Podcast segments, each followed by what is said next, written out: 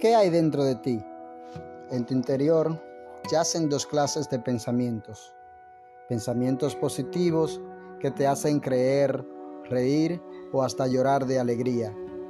En ti vive una infancia llena de juegos, de aventuras, de travesura que recuerdas con anhelo, logros que obtuviste, luchas que ganaste.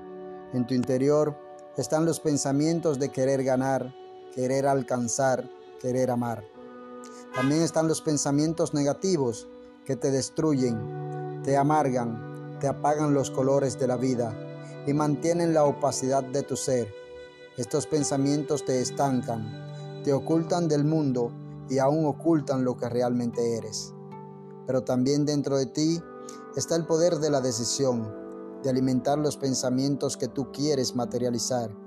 Y déjame decirte que tus pensamientos crean tu vida que el resultado de lo que eres hoy se debe al pensamiento que más ha alimentado en toda la trayectoria de tu vida.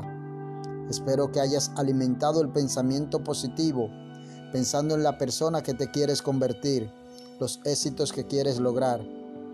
Y si no has logrado nada, aún así, aférrate a seguir pensando, soñando lo que quieres para ti y para todo el que te rodea. De nada vale que te esclavice en lo que no quieres. Recuerda, tus pensamientos dan forma y se materializan en tu vida. Te animo a alzar tus pensamientos y subirlo hasta la cúspide. A lo mejor estés turbado, pero es tu decisión alimentar lo que hay dentro de ti.